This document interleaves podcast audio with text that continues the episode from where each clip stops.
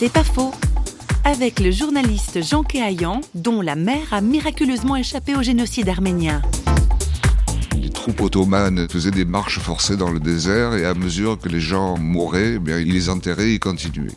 Ma mère, à l'époque, était un bébé, comme tous les bébés qui pleuraient et qui criaient. Donc c'est une, vieille dame à Istanbul qui me raconte ça.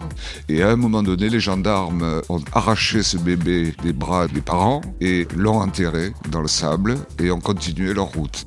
Et comme par miracle, une ambulance de missionnaires américains qui essayait de sauver des blessés s'est arrêtée et a entendu des gémissements qui sortaient de sous terre. Ça devait être ma mère qui était là, donc euh, on est tous dans un sentiment de précarité quand on réfléchit d'où viennent nos vies, mais il y a des précarités qui sont plus précaires que d'autres. C'est pas faux, vous a été proposé par parole.fm.